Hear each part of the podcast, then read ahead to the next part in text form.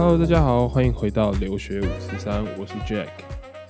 今天呢，就是隔了时隔了四天，终于再再次上传了这一集，就是比之前隔了三天都还要长一点。我还没讲今天的主题嘛，很平常、很生活化的，就是留学生的一天，然后 slash 留游学的杂记，就有点像是生活上的日记这样子，来跟大家分享一下留学生的一天大概都是长什么样子的。那跟我想要跟大家分享一下，就是时事的部分。其实啊，就是我们今天本来要去 Vancouver 一个很有名的 park 叫 Stanley Park 去骑脚踏车。那骑 Stanley Park 脚踏车的那个环环公园的脚踏车道，就是大概骑个两个小时，一个一个小时到两个小时就可以骑完。然后它是一个风景非常棒的一个公园，然后它是环海的这样子，就是它的三面环海，另外一面就是接着 Vancouver。那我觉得就是 Stanley Park 应该算是一个蛮有名的景点。基本上啊，你有到温哥华旅游，或者是有查过资料的，大家都会知道，就会会排一天特别去 Stanley Park 这样的行程。那 Stanley Park 旁边也有，就是有很多租脚踏车的，所以就是也很方便这样子。可是也不一定说要骑脚踏车，如果说散散步啦，看个风景也是很漂亮。你就是可以看到就是海景，然后对面还有就是有一面还是。对面是 North Vancouver，所以你可以看到山景，就是我真的觉得还蛮不错的。但是啊，因为呃美国西岸，大家可能有关注国际新闻的，大家都知道美国西岸最近有森林大火，然后导致整个西岸，就是现在已经不只是美国加州西岸那边，导致哦 Oregon 那边呢也有大火，然后整个西岸上面就是燃烧，也不是燃烧啊，就是那个空气品质。美国西岸那边的大火造成整个西岸的空气品质都很差。然后我今天早上看了一下数据，就是我今天早上起床之后往窗外看了过去，就是灰蒙蒙的一片，很少看到 Vancouver，很少看到美国加拿大会有就是整个就是很像雾霾这样的感觉。所以我就上网查了一下，哦，原来 Vancouver 是今天呢，就是我们今天是九月十二号星期六，是全世界的 city 有记录。里面就是全世界 C 里空气品质最差的一个 C 里，所以我们就是觉得哦，今天如果要去去骑脚踏车的话，好像有一点太就是对对呼吸道感觉不太好。那你骑脚踏车又不太可能一直戴着口罩，那我就我们就取消就是今天去骑脚踏车这个行程。那希望西岸的森林大火就是能早日结束，不然空气品质啦，对生态环境的一些破坏都是很大的。好，那我们来回到主题吧。什么留学生的一天怎么开始呢？嗯，我觉得大家应该会蛮好奇，就是 stereotype，就是既定观念，可能觉得哦，留学生是不是都过得其实蛮爽的？因为常常看到一些留学生 IG 啊，会 po 照片，都是出去玩的照片。可是呢，其实我认识的大学大部分其实都不是这样的。呃，怎么说呢？大部分就是，我觉得大部分留学生回到台湾，常常会就是被朋友问到说说什么，哎，我看你出去留出国留学，好像每天过得超爽，他每天都出去玩呢。那其实我问过的这些朋友啊，多多少少就是他们都会被他们的朋友问过这样的问题。可是大部分留学生其实在心里都会蛮想翻白眼的，因为其实认真来说的话，我们的课业压力不会比台湾还要轻。那我就以我的例子，就是我在 U 大华盛顿大学的例子来说的话，大部分的的课程，呃，大部分的学期我都会拿至少一堂的呃化学，然后至少一堂的生化，因为是我的必修嘛，我是主修生化的。那早上早上呢，通常一样都是会有一个早八的课程，当然你也可以选不是早八的课程，可是我有一堂必修课，就是那一整个学呃两堂必修课。那一整个学期都必须要早上，就是那个教授只开早上八点的课程，所以就是一样早八的课程这样。然后七点左右就要起床。那七点左右起床之后，就稍微梳洗一下。通常就是早餐的部分的话，会自己弄比较多，或者是我的话懒得弄，我可能就不吃。起得比较晚的话，那常常就是早餐是长什么样的？其实像美式的早午餐很普通，像是。就会烤个超市买的吐司啊。那讲到吐司，我觉得这边不得不讲一下，就是美国超市的吐司很不像台湾的那种吐司。怎么说呢？台湾的吐司很就是有的比较厚嘛，然后你在 Seven 可以买到那种嗯，是叫北海道鲜奶吐司吗？就好像是北海道鲜奶吐司吧，很很绵，然后又很厚，然后咬下去口感很好。然后你就就算拿去烤的话，你就是外面酥酥的，然后你一咬下去，里面还是软的这样子。可是美国超市的吐司大部分都切的很薄，然后虽然它有非常非常多种，就是琳琅满目不同的吐司，可是然后口感真的比不了台湾的吐司的口感，就是不会又绵又好吃这样子。然后呢，烤个吐司之后呢，通常就会煎个蛋。那蛋的话就是很普通的荷包蛋这样子，或者是有时候就把蛋黄弄破，然后用筷子打一打，就是变成炒蛋这样。通常还会再配一个在超市一样是超市买的，像是谁我们家楼下就有 Safeway，像是买的那个德国香肠。德国香肠就是直接拿去水煮，就是很很很快速就可以弄好一份这样早午餐这样，也不是早午餐，就是早餐美式的早餐。然后之前回台湾就是。两两个月、两三个月前吧，回台湾，因为疫情的关系，那吃到我们家楼下早餐店，因为他叫大苹果早餐店的，啊，跟那个老板娘熟到吃到熟到不行，吃到老板娘都知道我最爱吃的那个薯饼、cheese 蛋饼，所以我这次回去的时候，老板娘还很很热情的就说：“哎。”哎，Jacky，你怎么回来了？那你是不是要吃一下你的那个招牌薯饼、西式蛋饼？然后我就说没有错，我就是待会来吃那个的，因为我太想念那个味道。台湾在吃早餐店，大家大概都吃过这个吧，但是可能没有吃过薯饼蛋饼，可能没有加过 cheese，但是你们都可以试试看，薯饼、cheese 蛋饼真的是非常非常，我觉得是一个天天堂的早餐。虽然它很油，然后很胖，对，但是就是这次回去吃到这个，真的是觉得。台湾真的是太棒了，那就是煎完蛋啦，煮完呃水煮完那个德国香肠，可能会加个牛奶，就是不是加在一起啊，就是倒杯牛奶喝这样。那美国跟加拿大牛奶其实也不像，不太像台湾的那种浓醇香的那种感觉，它比较像是台湾的那种浓醇香牛奶，稀释可能五分之一的水加进去吧，就是比较稀释、比较稀的一种感觉。但是喝了一开始的话喝不太习惯，因为觉得没有牛奶味。但是后来喝了五年之后，也就是很习惯这样的牛奶，也不会说不好喝，我也觉得蛮好喝的啦。那吃完早餐之后，大家就拿书包，然后就出门啦。通常书包里就是。不太会带着那种厚厚的原文书，因为原文书像是生化啦，或者是化学、有机化学、普通化学这种原文书都是非常非常大一本。有有修过这种课的，大家也知道，就知道一本可能七八百页，所以书包通常不会带那么重的一本书啦。而且你通通常可能你早上如果上有机化学，下午如果上生化的话，你真的带这两本就直接会崩溃。所以呢。呃哦，其实我也没发现，就是有 locker 这种东西，可能有啦。可是我是在大学没有看过，但是在美国高中好像常常有，就是有 locker，你可以放你的书啊。就是通常美国大学生都会带着，一定会带着电脑，书包里面一定会放电脑。这是我觉得跟我当时在台湾上大学比较不一样的，因为美国大学教授上课基本上都一定会用 PPT，然后把他们都会就是在。课程开始之前啊，一定会把内容铺在网络上，把他们的讲义跟 PowerPoint 都贴在网络上。那通常是用一个叫 Canvas 的一个系统，网页系统。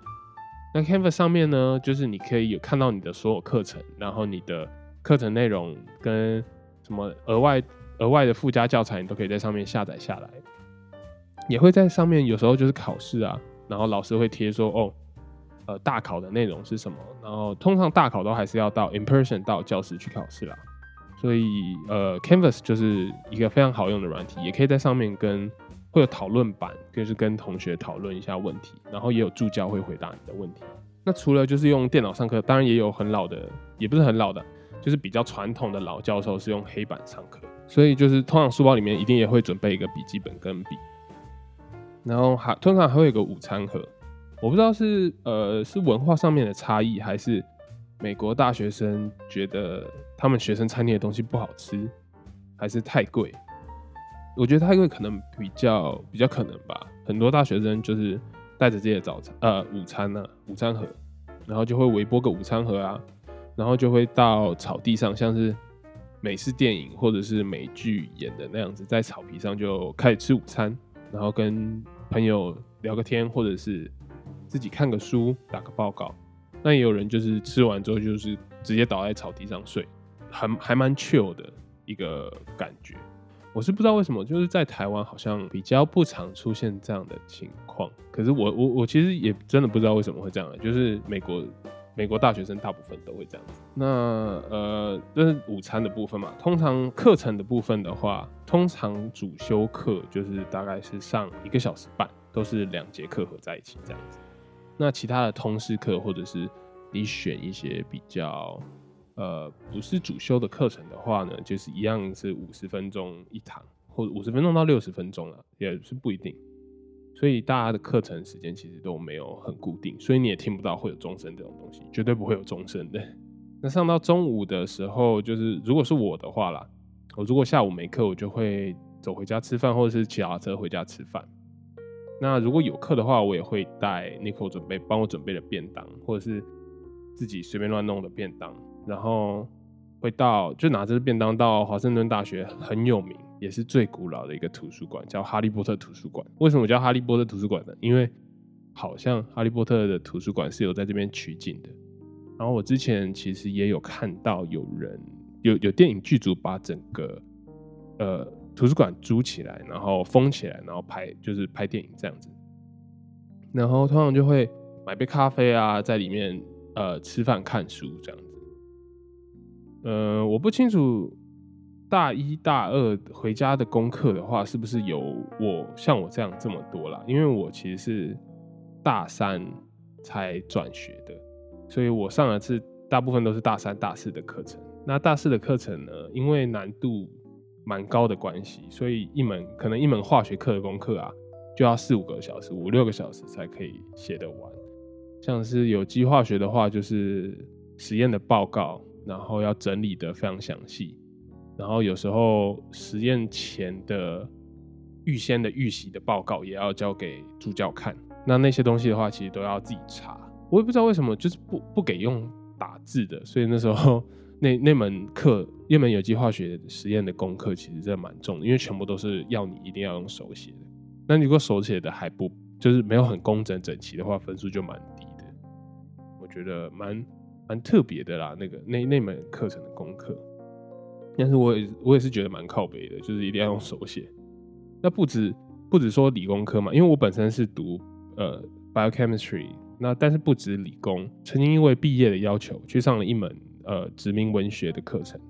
那那个就是纯文学文文组的课程，那里面认识了一些文学院的同学，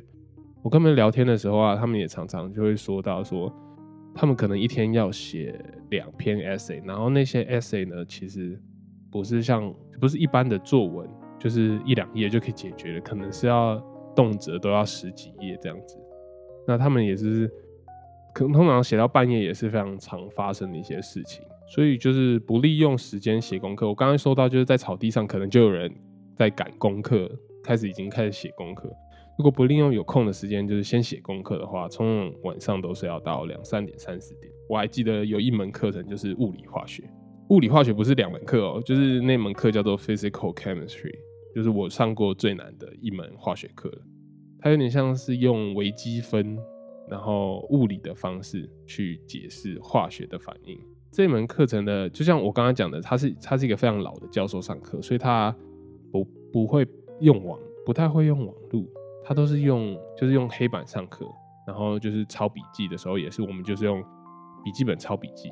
然后不只是那个教授蛮老的，我是觉得也蛮特别，就是化学系的整个 building 整个建筑物都蛮老的。然后我们在上课的那个教室呢，又是最老的一间教室，所以它的桌椅啊都是那种木头，然后都是已经有感觉被蛀掉了，快要倒掉了，感觉坐上去很不牢固的那种。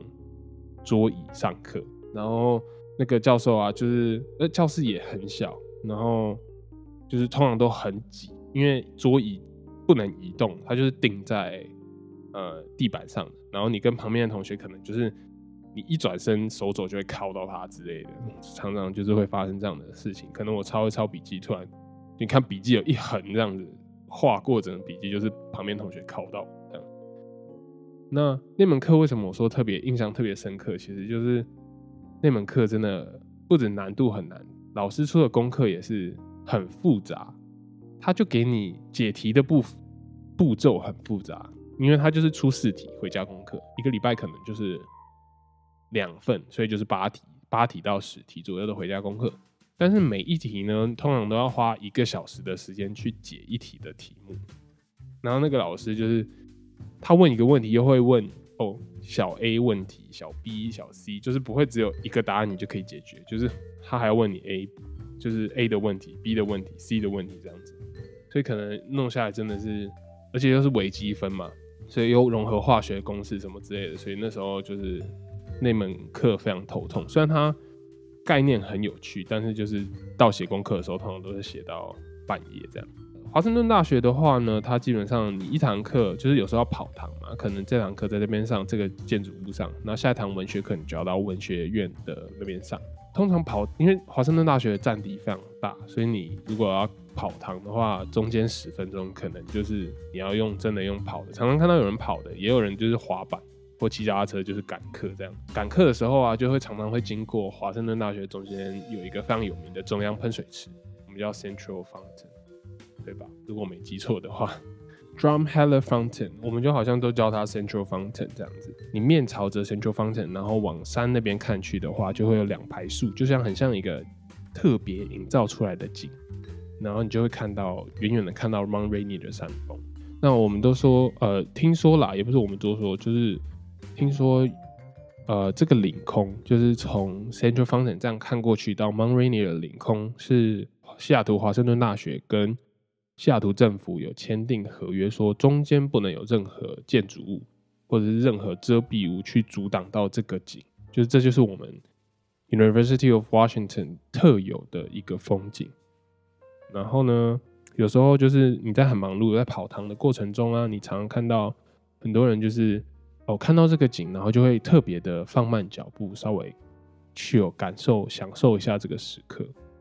那我刚刚有说啊。我就是上殖有有上一堂殖民文学的课嘛，那那堂课在呃不知道是文学院还是艺术学院，不是很记得不是很清楚，在一个 The Quad 的地方上课。那那些那边的跨建筑物呢，其实不 The Quad 就是四个四面用建筑物围起来的，中间有一个广场。那中间那个广场其实。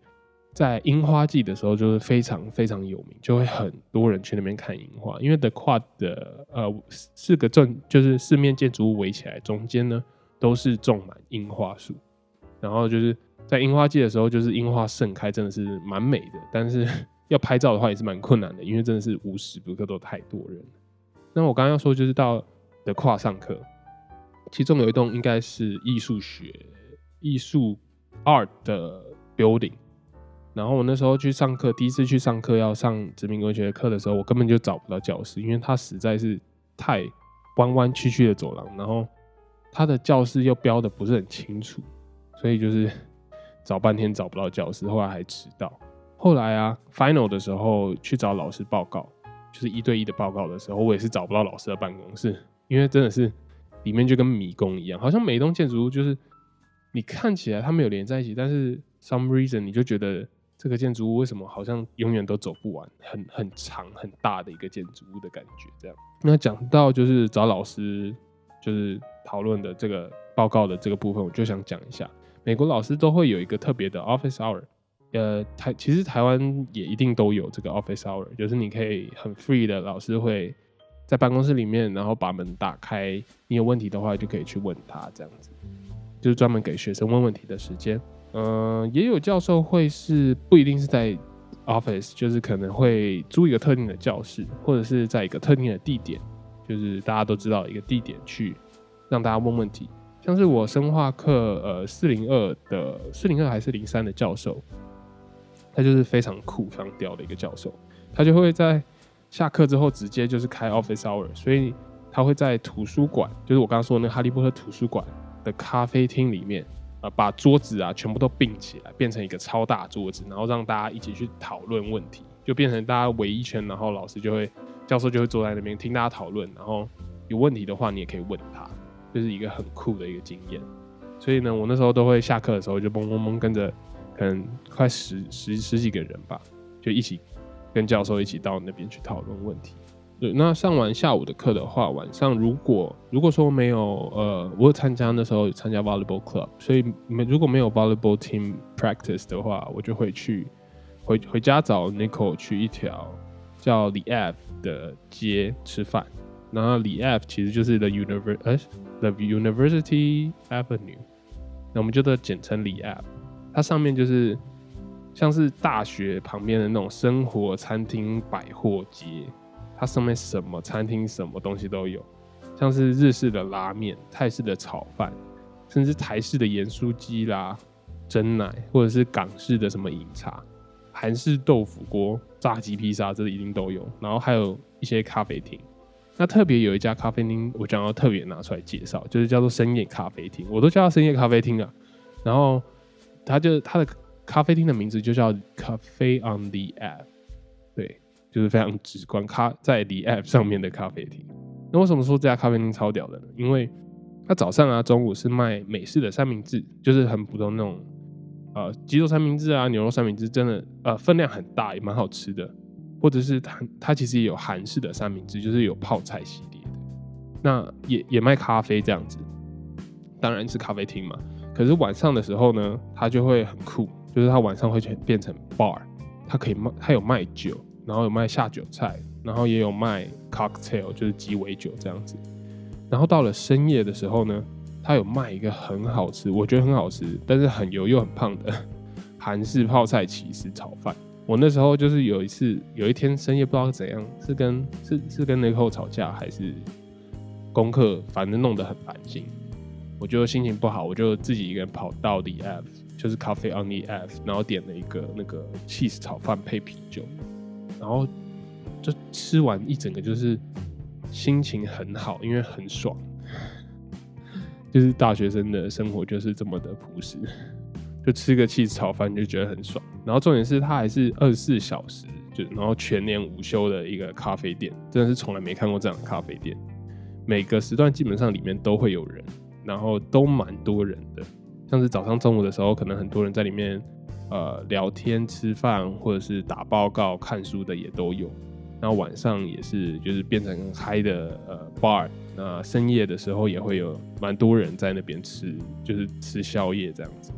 我真的是觉得一个很很酷的咖啡厅那还有一家另外一家很酷的咖啡厅，也不是怎么说，没有别的形容词嘛，有一家很特别的咖啡厅，好不好？就是我跟 Nicole 啊，星期六或者星期日的时候都会去那边吃早午餐。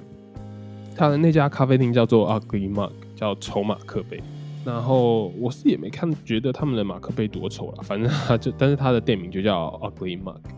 他们的韩有一个三明治，真的超级无敌好吃。我每次早午餐都会点，就是韩式牛韩式牛肉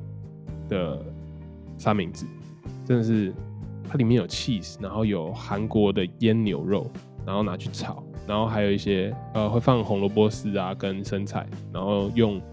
比较像是不是两片面包夹起来那种三明治，它比较像 Subway 一样，是有一个圆圆的。然后中间割一半，然后把韩式牛放在中间夹在一起这样子，然后还有超棒的、超浓郁的抹茶 latte。那时候是我在美国咖啡厅基本上都不会看到抹茶抹茶 latte，但是在 Ugly Mug 的抹茶 latte 真的是非常棒。我每次都会假日的时候早上就会带着电脑到那边去，然后呃点你的牛肉三明治，点个抹茶 latte，然后就在那边讨论功课，呃。写报告或者是看书这样子。